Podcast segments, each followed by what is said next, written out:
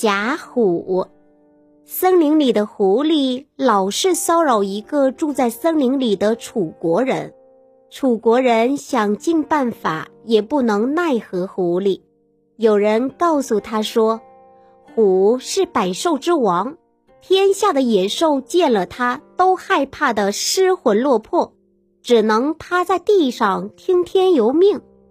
楚人便叫人做了一只与老虎相似的物体，画了一张虎皮蒙在上面，把它展现在窗户下面。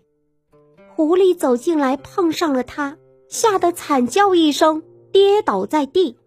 又有一天，野猪在田里糟蹋庄稼，楚人便叫人把像虎的物体悄悄地放在田边的草木丛中。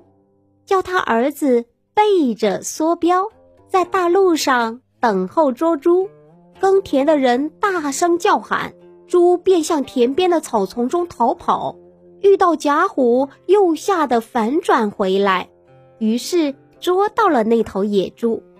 这个楚国人非常高兴，认为贾虎可以征服天下所有的野兽。正在这时，野外出现了一只像马的动物，楚国人也顶着甲虎向那只野兽走去。有人阻止他说：“这野兽是一只豹子啊，真老虎还怕它呢。你要去跟它斗，它会踢死你的。”楚国人不听，直冲上前。豹子不等楚人近身。飞起一脚，把楚人的五脏六腑全踢碎了，最后楚国人气绝身亡了。